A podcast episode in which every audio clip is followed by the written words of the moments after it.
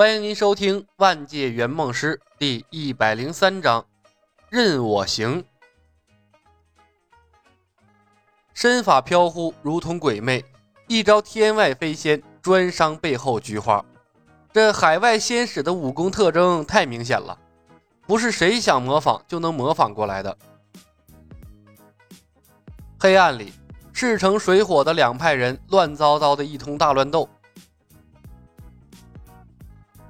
日月神教的人从没想过海外仙使会跟嵩山的人一起来找他们麻烦，所以他们是把来犯的嵩山派当敌人对待的。直到伤在李小白手里的人多了，才有人反应了过来。呼啦啦，日月神教的人迅速从战场上撤了出来，乐后和泰山派的人也终于得到了一丝喘息的机会。他们带来的人虽是派中的精英。但毕竟人数占劣势，日月神教的人也都不是孬手，数量更是他们的几倍。从开始的时候，他们就是被压着打的。除了李小白开着外挂，在战场上游刃有余的虐菜，毫发无伤之外，泰山、嵩山两派的人几乎是人人挂伤，没有一个完好的。若不是李牧一开始就干掉了黄河老祖、桃谷三仙几个日月神教的高端战力，乐后带来的人估摸着能全交代在这里。而日月神教的人呢，也不比他们好到哪里去。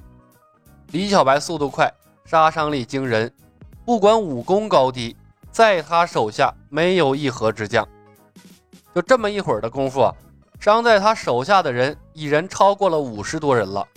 呃，其中啊不包括嵩山派，呃被误伤的那个。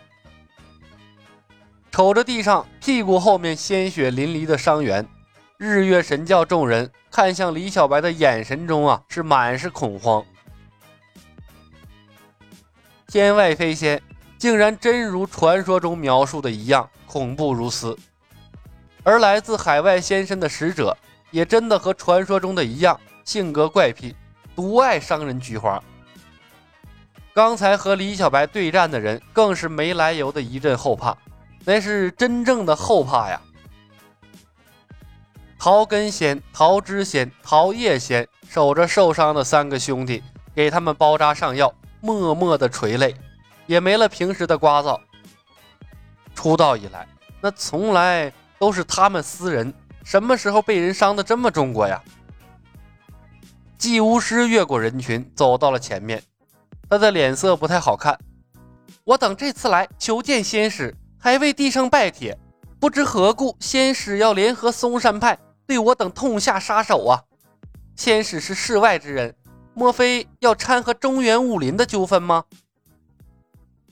李牧看了姬无师一眼，没有说话。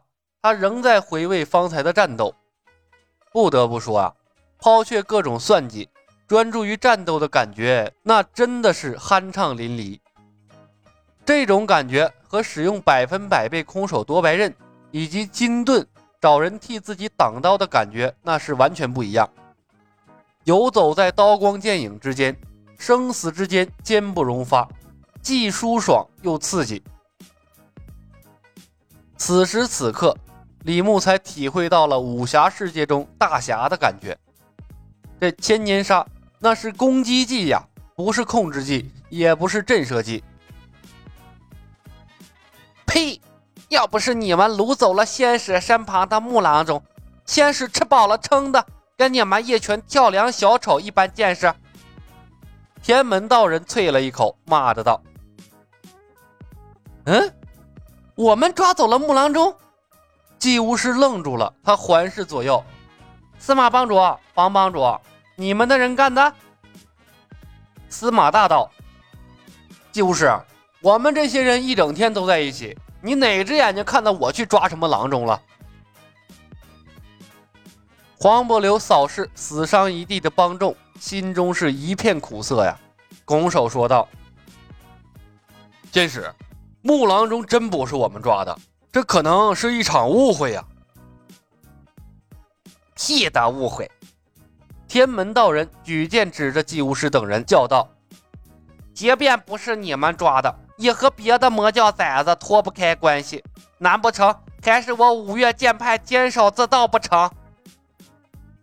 祭巫师等人面面相觑，魔教众人行事百无禁忌，还真有这种可能。然后日月神教一群人就开始齐声唾骂那个愚蠢的家伙。这别人抓了狐狸，他们惹了一身骚。海外仙山使者那是那么好惹的吗？李小白说话了：“季老先生，黄帮主，司马帮主，此事是我做的鲁莽了。”但是在下的随身郎中的确被人掳走了，日月神教人数众多，还要劳烦几位帮忙寻找一番啊！毕竟被在下所伤的人，还要穆医师治疗起来比较顺手。季巫师等人的脸莫名抽搐了几下。那江湖中打打杀杀、受伤死人是家常便饭，打完了各自回家疗伤便是。和他们打起来。李小白管打还管治伤，那是相当仁慈了。但是就不知道为什么呀，听起来就是感觉特别别扭。祭巫师黑着脸抱拳道：“呃，请仙使放心，木郎中一事，我们自会尽力而为的。若真是我神教众人所为，我等自会拎着他的脑袋去见仙使。”说最后一句话的时候啊。他几乎是咬着牙说的：“他们啊，替那不开眼的孙子背的锅太重了呀！”夜色中，两道黑影目睹了李小白行凶的全过程。从李小白出现到离开，两人瞪着眼睛，大气都没喘一口。教主，怎么样？高大的身影问道。李小白的天外飞仙比令狐冲的独孤九剑如何？唉，身法妖异，我不是他的对手。另一道身影沉吟了片刻，武功路数闻所未闻，但叫天外飞仙是往脸上贴金了，天外飞使更贴切一些。他又叹了一声：“唉，不过凭此一招天外飞使，李小白可做中原第一人。向右使。”若此子相助，夺回日月神教指日可待。教主，如今已然见识到李小白的武功路数，那木郎中是不是应该放回去了？向问天回头看了眼被点了昏睡穴的木星，问道：“我们毕竟啊，还要前往海外仙山学习北冥神功，解决教主吸星大法的隐患啊！骄恶李小白，只怕不太好啊。”小小一个郎中，放回去作甚？任我行笑道：“哼，东方不败一代阉人，何德何能与我共有一张船票？”如今李小白的怒火已成功转嫁到日月神教的头上，先让李小白在前消磨五岳剑派和神教的战力，我们养精蓄锐，坐收渔翁之利，再找准时机夺回教主之位。那时教好李小白亦不迟。向问天看着树林外东倒西歪的一群怨声载道的日月神教教众，很想告诉任我行啊，那外面那个都是你女儿的死忠啊，但迟疑了片刻，没说出口，而是拱手说道：“教主英明。”任我行一伸手拎起了木星，江右使。李小白的武功的确有其独到之处，但弊端同样很多。他专伤人屁股的嗜好已使他的武功走上邪路，有太多的办法可以应对了。而海外仙山一说也是疑点重重。